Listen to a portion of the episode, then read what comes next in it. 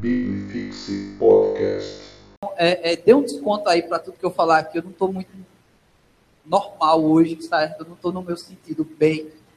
É, infelizmente, a gente precisa viver essas coisas, né? Quem participou do culto da tribo já me ouviu falando isso mais anteriormente. Mas hoje eu participei de dois funerais. Né? Um deles eu ministrei a palavra aqui e o outro eu preguei mesmo, né? Pessoas da nossa igreja. Eu vim pregar no culto da tribo, culto antes, estou pregando agora, e vou pregar amanhã, no culto da manhã, na ceia. Então tá tudo misturado na minha cabeça, não sei o que eu vou falar, né? Eu sei. Tá bem aqui. E a gente ainda está vivendo essa série, ser humano, mas quando você lidar tão de perto com o sofrimento causado pela morte de pessoas queridas, não tem como você ser igual, sabe? Eu dormi ontem uma pessoa mas hoje, desde cedo, só deu tempo em casa, nem para comer eu fui em casa, só tomar banho, trocar de roupa, é, lidando com a dor e o sofrimento das pessoas. A gente é transformada, a cabeça da gente viaja, sabe? E isso vem falando ao meu coração ao longo desse dia. E à medida que eu for compartilhando a mensagem também nessa noite, eu vou pincelar algumas experiências que eu tive nesse dia com vocês. É, o texto pelo qual a gente vai ministrar agora, vai compartilhar da palavra de Deus, foi um texto que eu já preguei, eu acho que duas vezes. Uma delas não foi aqui no Ceará, e a outra foi, acho que ano passado, numa igreja bem próxima, uma igreja bem amiga nossa aqui, né? E salve para o Lenilson e o Jonas, né? Foi lá na IBEC, compartilhei também texto, a pregação desse texto aqui. E na série que a gente está vendo ainda, essa série de ser humano, a proposta é aprender com os aspectos humanos, sabendo que em Jesus habita o divino, ou ele é o mesmo, o próprio. E aí, essa natureza, né, essa coisa da teologia, tem umas palavras bonitas, a natureza hipostática de Deus, né, 100% homem, 100% Deus, a gente tem que tentar entender, ou pelo menos aquilo que a gente tem condições de entender, a partir de relatos bíblicos, como isso se aplica a nós hoje. Como é possível ser ser humano e ainda assim ser santo? Como é possível ser ser humano e ainda aprender com Jesus e dizer assim: ah, não, então é possível, eu posso também ser um seguidor, ou seja, eu posso querer ser imitador desse Jesus. Então, é um desafio para nós hoje, nunca deixou de ser um desafio para a humanidade, ser imitador, seguidor de Jesus antes de Jesus já existiu o desafio quando próprio Deus, por meio do profeta, disse: Sede santo, como eu sou santo. Mas isso é um spoiler que eu vou pregar amanhã de manhã sobre santidade.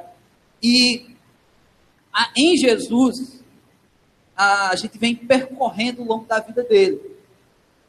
Eu comecei pregando sobre o nascimento de Jesus. E desde o início dessa série Ser Humano, a gente vem falando sobre momentos é, na vida de Jesus de maneira progressiva. Né? Foi passando pelas primeiras experiências de pessoas com Jesus, depois de discípulos com Jesus, até hoje. E nós vamos chegar hoje na crucificação de Jesus. Como é que o elemento humano e o divino se relacionam na crucificação e o que é que nós temos a aprender com isso? Quando você pensa na história de um homem na cruz, né, a gente tem uma cruz aqui que tem um bocado de jeito. Tem homens, mulheres, né, pessoas boas de feição, outras nem tanto. E essa nem tanto sou eu apenas, gente? O resto tudo é bonito, né? Aos olhos de Deus. A, a cruz, ela, principalmente no Brasil, um país cristão, automaticamente a gente remete a Jesus. Você vê a cruz, remete a Jesus. E é, tem um celular aqui e está tocando G Tunts. É o G Tunts que está ligando para esse celular de fundo azul. Sei, tá aqui. Ok, Getuntes. Atende Getuntes aí. Ah, parou de ligar. Foi Tuntes mesmo aí o negócio. E aí, é um momento bem descontraído, né? A pessoa não se constrange, é, é bem, bem tranquilo, né? Ah, quero causar constrangimento da garota. Mas já foi. E aí, pensar na cruz e lembrar de Jesus a gente tem muita conexão. O que a gente vê nos filmes, o que a gente vê nas peças teatrais, né? é, Jesus Cristo já foi encenado diversas e diversas formas, às vezes até e infelizmente comediantes zombam desse cenário da cruz, às vezes é mal interpretado a partir da Bíblia, às vezes é tentado fazer como foi, né, como é, em algum filme também sobre a paixão de Cristo, e aí vai. Então a gente já tem, mesmo sem ler a Bíblia, você já tem uma ideia da crucificação. Pelo menos uma ideia. Mas o que para nós é uma história familiar, naqueles dias era conhecido como horror da cruz. O horror do madeiro, o horror da cruz. A morte de cruz se estabelecia num cenário de terror, que até serviria como um processo pedagógico para os ladrões, bandidos, ou aqueles que recebiam essa condenação. Era um cenário de horror, para que eu tivesse medo. Eu rapaz, não vou cometer esse crime não, porque eu senão vou viver aquele negócio ali, o horror da cruz. Porém, Jesus, sem pecado, sem culpa, derramou seu sangue na cruz e como sacrifício dos nossos pecados. Assim, ele o fez. Então, abra sua Bíblia, vamos ver o relato, segundo Marcos, capítulo 15, a partir do verso 33. Marcos 15, 33. Abra a sua Bíblia, o seu aplicativo, e mantenha aberto esse texto, depois a gente vai ir voltar nele de que você não tivesse assim essa prática de investigativo, está sempre com o texto aberto, ver se o pregador está falando a verdade. Se eu estiver errado, que quem não tiver pedras, que atira o primeiro pecado. E aí, diz a palavra de Deus, Marcos 15, a partir do 33. Geton, desligou? Foi, foi de boa? Tranquilo? Ok. Camila, Geton, sei lá. O celular era dela. Getúlio é a Nath. Não sabia onde é que estava o celular. Isso é o que está caçando Pokémon dentro do tempo, tá vendo, gente? Começa o culto, você larga lá, pegou Pokémon, sabe? Eu escolhi você. E aí, diz a palavra de Deus: Chegada a hora sexta, houve trevas sobre toda a terra, até a hora nona. A hora nona clamou Jesus em alta voz: Eloi, Eloi, lama sabachthani, que quer dizer: Deus meu, Deus meu, por que me desamparaste? Alguns dos que estavam ali, ouvindo isto, diziam: Vede, clama por Elias.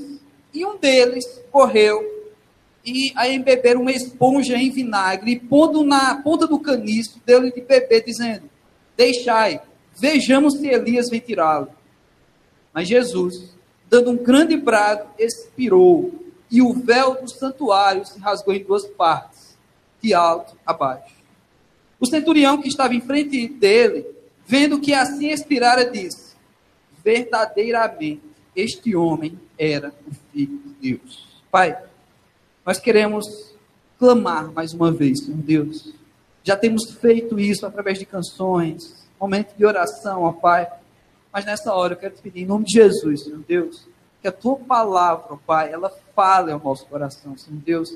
Tira de mim, ó Pai, qualquer aspecto humano, Senhor Deus, qualquer achismo meu, ó Pai, mas que seja realmente o um recado teu para os nossos dias, para nós, para cada um de nós aqui nesta noite, aqueles que nos acompanham também pela internet, Senhor Deus. É assim que eu te oro, Pai, em nome de Jesus Cristo. Amém.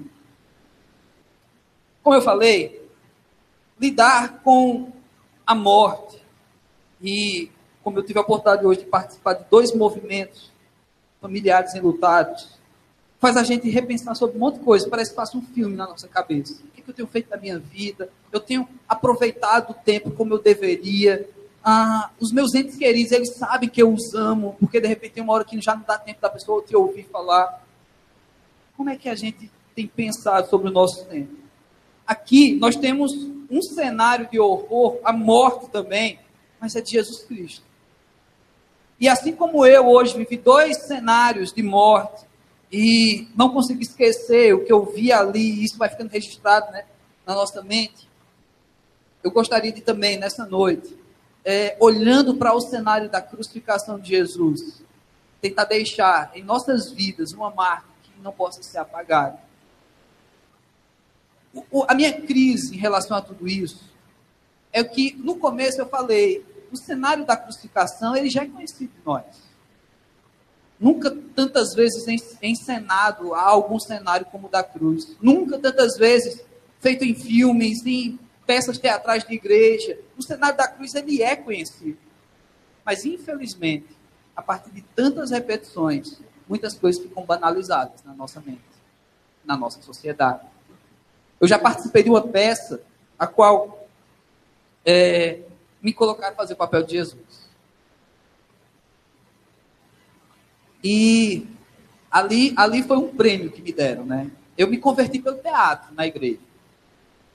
E eu, eu, não, eu era muito, muito tímido, dava branco muito rápido na minha mente quando eu ficava na frente do público. Eu tinha sérios problemas para falar em público. E eu nunca tinha uma, um papel muito legal no teatro. Né? Teve uma peça que eu me lembro que eu chamei a minha mãe para ver essa peça, porque era uma peça massa sobre uma crise familiar e eu queria que minha mãe, é, é, que ainda não era evangélica, né, e ainda tinha orado por ela, mas eu queria que ela visse essa peça porque para mim significava muito para nossa família e me deram um papel muito especial. A família estava rolando todo o cenário da família tal, e aí tinha um momento em que tipo, ia passar o tempo na peça, sabe? Tipo negócio de seriado, de novela, faz um negocinho assim, aí passa o tempo cinco anos depois, dez anos depois, alguma coisa assim. Aí o meu papel nessa peça foi colocar uma placa em mim, na frente e atrás, com o nome Tempo. E eu passava correndo dentro da igreja. Aí o narrador dizia, e o tempo passou correndo. Esse foi meu papel. Um dos meus primeiros papéis, eu, eu vi que eu nasci para aquilo. Minha mãe me viu fazendo aquele papel, ela deve ter pensado: esse menino nasceu para ser o tempo. Sabe? É, é, deve ter sido um orgulho para minha mãe, né? Mas, e aí, depois, posteriormente, a gente fez um, uma, uma peça da Paixão de Cristo e a gente queria fazer coisas diferentes na igreja, né? E umas ideias bem malucas, e a gente não fez no período da Semana Santa, a peça da Paixão de Cristo. A gente fez no Natal, a peça da Paixão de Cristo. Mas tinha uma conexão no final que a gente pensou que era o presente que a gente tinha para dar, porque é Natal, né? Presentes para as pessoas. E o nosso presente que a gente tinha para as pessoas era Jesus. A gente dizia que o presente morreu por você. Mas isso fazia parte daquele contexto. Só que eu fiz Jesus. Né? Eu conheço algumas pessoas que já fizeram Jesus aqui. Né? Aqui nesse lugar. E aí, é, e colocaram uma cruz, me deram uma cruz, que dava para carregar. Ela parecia ser pesada, mas era leve. Só que teve um problema técnico, muito sério. Esqueceram, os soldados esqueceram os chicotes deles. Que eram umas coisas muito simples. Era um negócio tinha um cabo e tinha panos. Eram tiras de panos. E na ponta delas tinha tinta vermelha. Então, quando batia, ficava o sangue, aparência de sangue.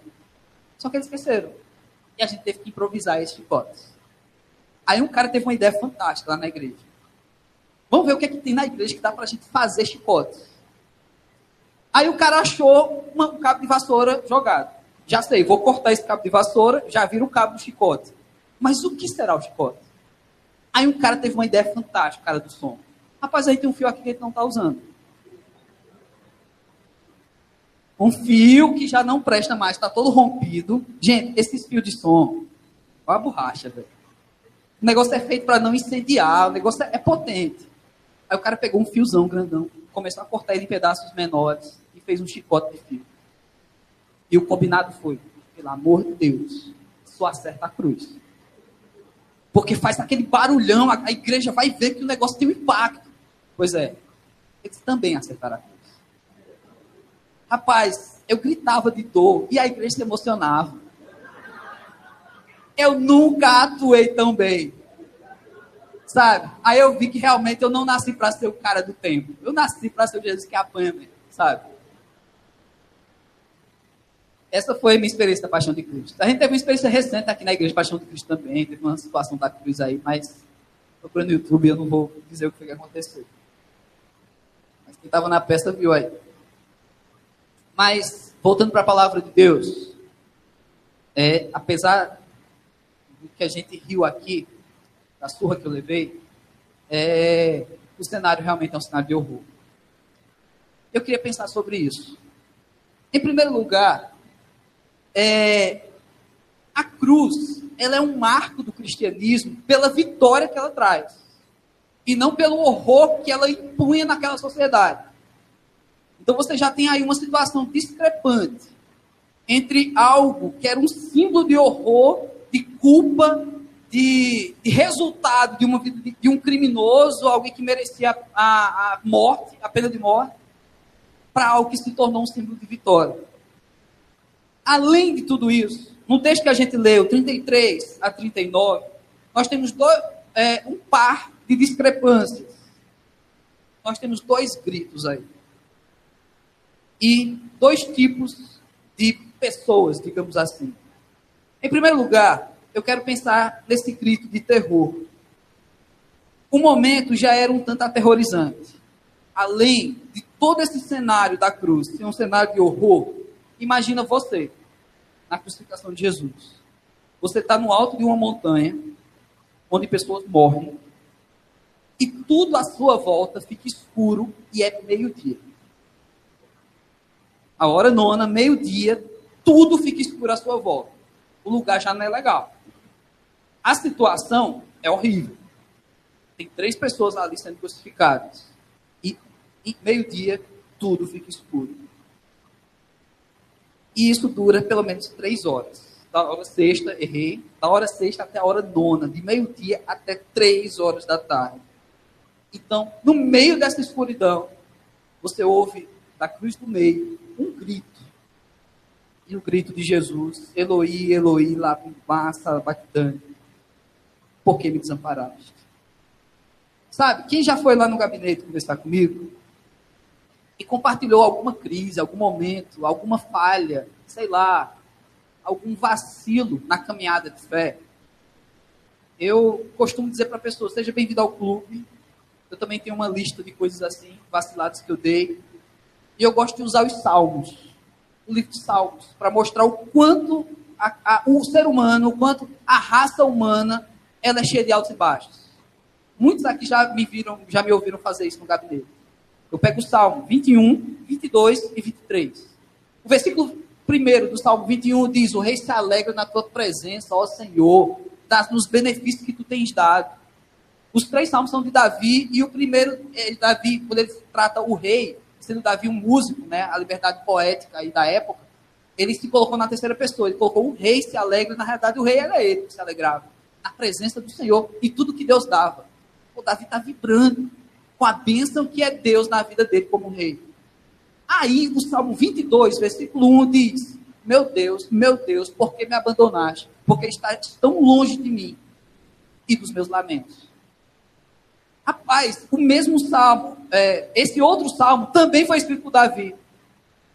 E como é que o cara que está se alegrando na presença do Senhor, nos grandes feitos de Deus, agora se sente abandonado?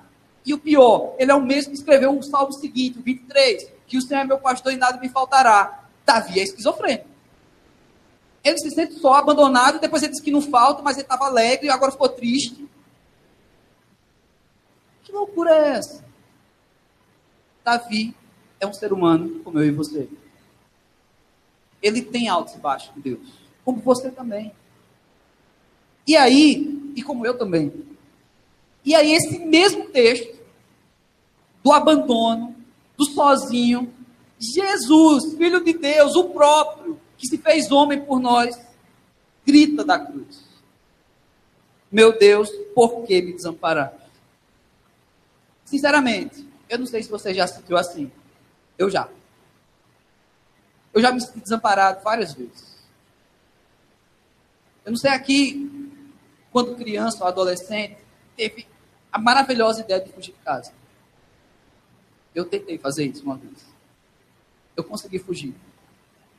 Mas não consegui voltar. Eu estava doido para voltar e eu fiquei desesperado. Sabe? Sofrer o desamparo, achar que a tua vida acabou ali. Gente, é uma sensação muito ruim. O Salmo 22 de Davi é um salmo que ele traz um teor de, de depressão. Davi não estava apenas poetizando uma solidão momentânea. Ele estava realmente uma depressão profunda.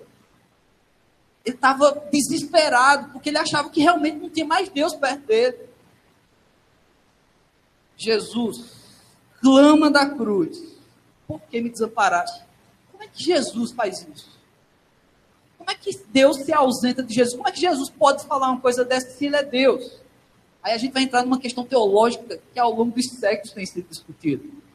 O esvaziamento de Deus.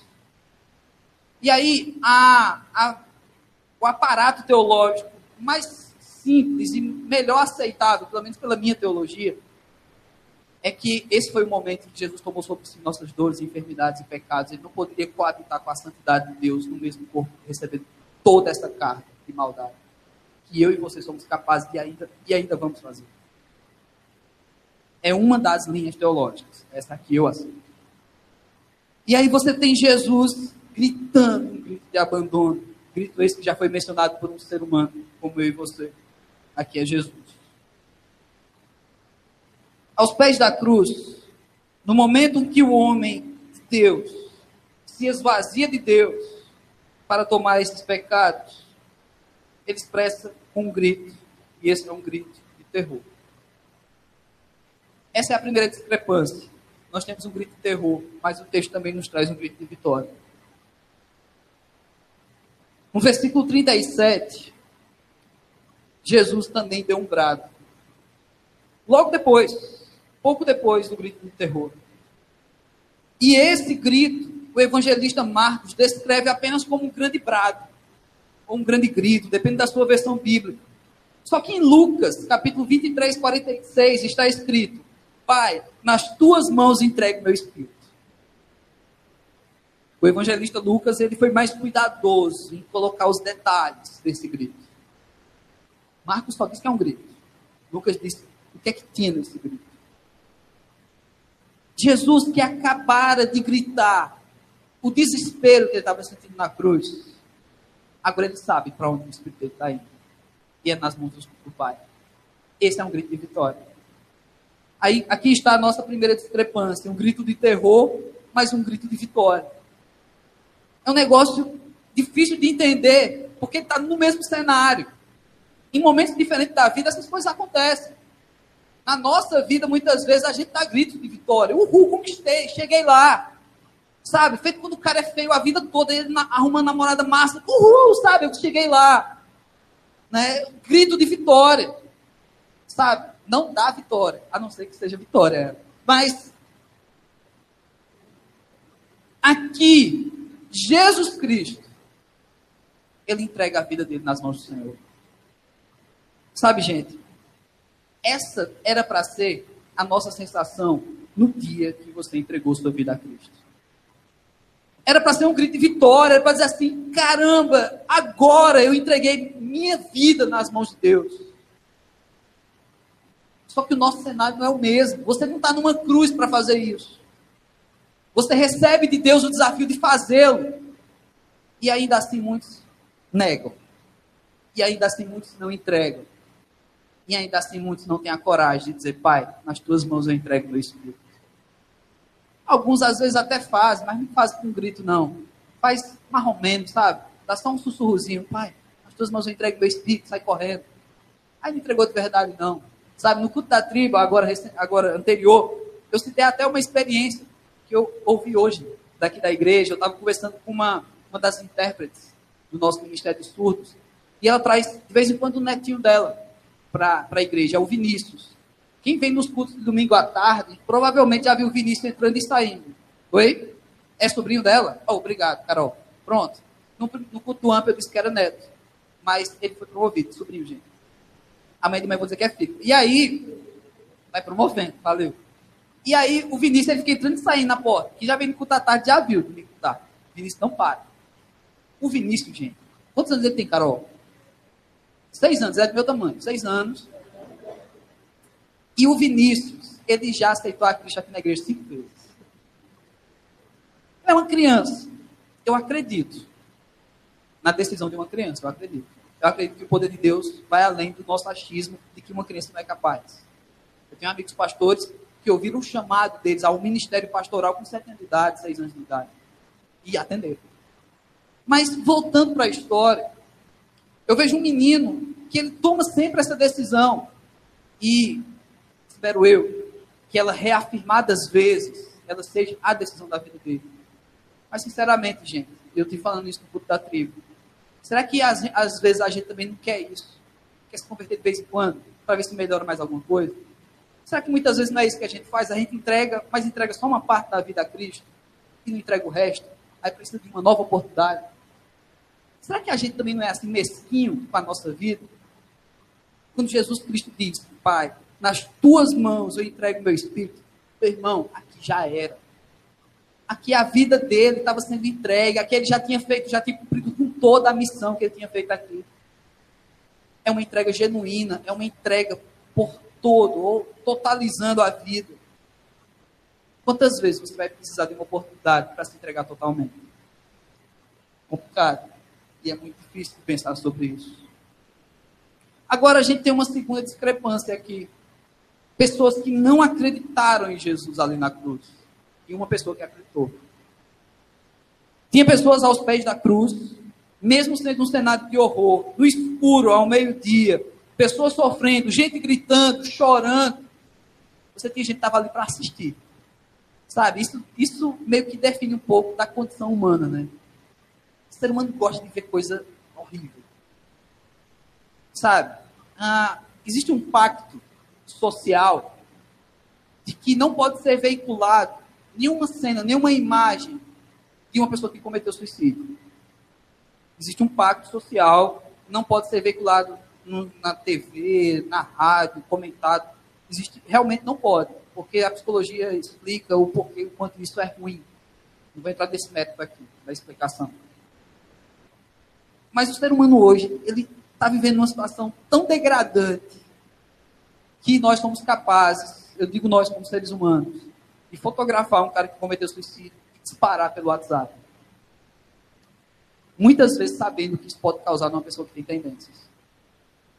Gente, a gente está chegando num ponto que só Jesus voltando mesmo. E eu espero que seja semana que vem.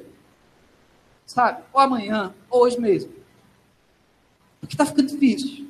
Às vezes eu penso, caramba, eu quero ter filho, sabe? Eu amo criança. E está chegando, começando a chegar a hora, Simone pegando no meu pé, sabe? E a, cadê, cadê, cadê? Sabe? Cadê os 10? E aí eu fico preocupado. Né? Eu tenho que ser pastor de muitas igrejas para sustentar 10 filhos. Sabe? E, e ser pastor dá trabalho, gente. Essa semana eu estou vendo isso. Né? Mas, olhando para esse cenário da cruz e ver que tem uma galera ali só para assistir aquilo, eu não acho que eles são tão piores do que a gente, não. Eu não acho que eles são pessoas horríveis porque eram, sabe, viciados em sangue. Eu conheci uma pessoa recentemente que ela é viciada em em programas de reportagens, é, como é que chama? Aqueles bem, bem sanguíneos mesmo. É, desse estilo aí. Aí essa pessoa tem uma TV super tecnológica e ela coloca na memória da TV para gravar no HD só os programas. E depois ela chega em casa e sai vendo um monte de programa assim. O sangue pingando da TV. Sabe? Isso simplesmente, em primeira partida, causa uma insensibilidade. A gente começa a ver a desgraça e achar normal. Porque vê tanto que acha normal. Sabe? É como 7x1 da Alemanha. Quando já foi 5, 6, ah, é normal. Sabe? A gente apanha mesmo, sabe? Leva gol mesmo, tá nem aí. A gente começou a aceitar. Só que no cristianismo, na, na, na nossa caminhada, a gente também tem um ponto. E esse ponto é crucial no que, no que tem nos levado a continuar, a permanecer no pecado. E é horrível falar sobre isso. Porque eu me vejo nisso. E eu acho que você vai se ver também às vezes a gente se acostuma tanto com o pecado que começa a ser normal. A gente começa a fazer pequenas concessões. A gente até troca de nome. Deixa de ser pecado, virou um problema. Ah, não, ó, pastor, meu problema. Mas não é um pecado, não, é um problema. É um problema. Que problema dá para a gente conviver com ele? Mas pecado não. Ô, pecado, eu não sou pecador, não. Eu sou problemático. Sabe? E a gente tem isso. Então, pessoas insensíveis não são muito diferentes de nós. Então, lá estavam eles aos pés da cruz, vendo tudo aquilo. E quando ouviram o primeiro grito, pensaram que ele estava pedindo socorro por Elias. É o que o texto diz. E este, que era um profeta esperado, né, eles esperavam o retorno de Elias, porque a Bíblia diz que Elias foi transladado, sabe? Ele foi levado de corpo, de roupa, de tudo, sumiu. Então, o pessoal esperava a volta dele. Né, o retorno de Elias. Você pode escrever um filme sobre isso, o retorno de Elias, certo? Para Record, passar. E aí, este era um profeta esperado. Esse negócio do YouTube, você processar. E aí, por ter sido transladado. E é triste aceitar que muitos viveram nos tempos de Jesus e não conseguiam crer. Essa galera que estava aos pés da cruz, eles sabiam dessa história. Eles sabiam do Messias, dos seguidores. Alguma coisa já tinha chegado no ouvido deles a respeito de Jesus. Os caras estavam zoando Jesus na cruz. Na crucificação, eles estavam zoando Jesus. Mas sabe o que ainda é mais chato para falar e para ouvir? É que às vezes a gente também zoa de Jesus. Sabe como é que a gente zoa de Jesus? Quando a gente sabe que ele morreu pelos nossos pecados e mesmo assim a gente insiste em cometê-los. A gente está zoando. Sabe? Você sabe que vai dar besteira se você continuar nesse caminho. Você sabe que se você acessar esse site vai fazer besteira. Você sabe se você sair com a fulano ou com cicrano vai dar em besteira. Você sabe. E é essa consciência, porque aqui não somos crianças, é que me deixa com pesar no coração, porque eu também não sou criança e sei que eu sou assim. Quando eu sei e faço, eu estou desfazendo do cenário da cruz. Eu estou assim como aqueles embaixo, zoando de Jesus. Vamos esperar ele chamar esse Elias aí, vamos ver se Elias vem tirar da cruz. Assim eram alguns desses zombadores. A gente quer atrelar a ideia de zombar da cruz, ou zombar da fé, a, a um cara que faz um vídeo no YouTube e, e fala abertamente né, contra Jesus, ou zoa meio da figura de Jesus.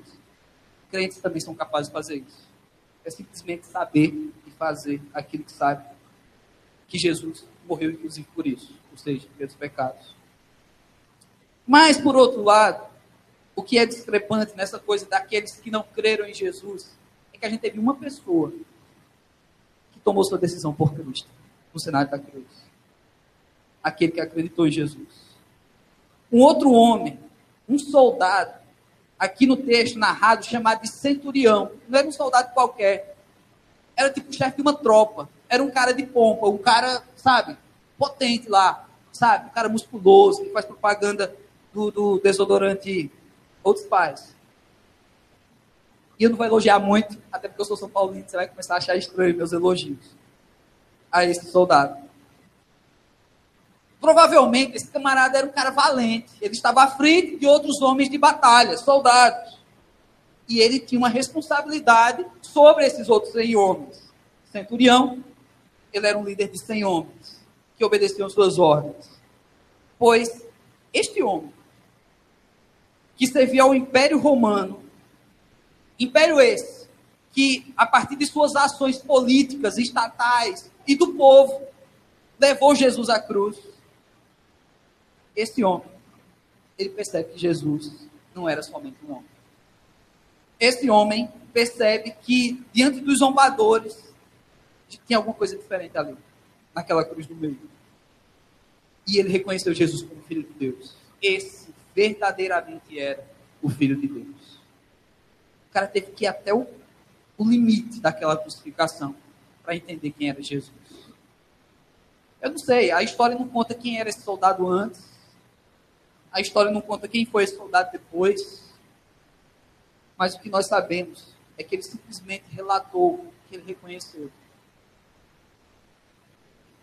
O que é que falta para, de repente, você que está aqui hoje, reconhecer que essa cruz do meio, que é a cruz de Jesus, é a cruz do Filho de Deus, e viver conforme esse conhecimento? Porque não é somente entender que Jesus morreu por você, não é somente levantar uma mão e ir para frente, como diz, aceitar Jesus, mas é viver como tal. Não é só dar um passo, é dar os próximos, é viver como filho de Deus é ver como ele quer. E a profecia se cumpriu. Jesus, num cenário de horror, tem a vitória pela morte da cruz. A vitória de Jesus se dá em um lugar que, humanamente falando, seria impossível de esperar algo bom. O horror da cruz mostra a capacidade que o homem tem de promover terror. E foi justamente dessa forma que Deus mostrou o seu grande amor. Então, que na nossa, na nossa mente, no nosso coração, fique esse recado. Foi possível, foi preciso chegar ao limite da capacidade que o homem tem de causar dor e causar terror, para que fosse derramado tão grande amor. E essa é a maior das discrepâncias desse texto que a gente leu. Eu não sei como é que está a tua vida, se está um terror, se está mergulhado em pecado, se está menos, se é um cristão meia boca, eu não sei como é que está na tua vida. Mas eu não queria que você ficasse com um cenário de terror para você. Eu queria que você ficasse com um cenário de amor. Eu queria que você se apoderasse da ação e do poder que essa ação da cruz teve. Não faça parte dos zombadores. Não faça parte daqueles que ficaram com um grito de horror. Fique com um grito de vitória. Fique como esse soldado que reconheceu e que seu reconhecimento seja tal que todo dia você seja alguém que, visto pelas outras pessoas, seja alguém que reconhece Jesus Cristo. Eu estou ficando cada dia mais preocupado com o gospel. Eu estou ficando cada dia mais é, irritado com algumas coisas. Sabe? Tudo que vira modinha, eu estou começando a ficar chato com essas coisas. Às vezes eu estou começando a pensar que eu, eu já não sou mais desse mundo, eu já virei um alienista, sabe? Eu não assisto Game of Thrones.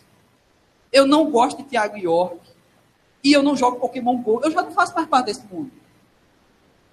Sabe? tudo que começa a virar modinha começa a ficar irritado. E o gospel virou modinha no Brasil. Eu não sei mais o que fazer. Mas é possível ainda viver conforme. Não gospel diz, mas conforme a palavra de Deus diz. Ainda é possível olhar para tudo isso e dizer: não, eu acho que a crucificação não foi tudo isso que eu vi naquela peça, não foi tudo aquilo que eu vi naquele filme, a crucificação tem algo mais para mim. Eu queria que você levasse isso hoje para casa. Eu queria que você levasse esse algo mais da crucificação. Eu queria que você olhasse para Jesus como 100% homem, 100% Deus, fazendo tudo isso por você, e você, 100% homem, deixar esse 100% Deus fazer parte da tua vida. Vamos orar então, vamos ficar de pé. Chamar a banda. Biblifixe Podcast.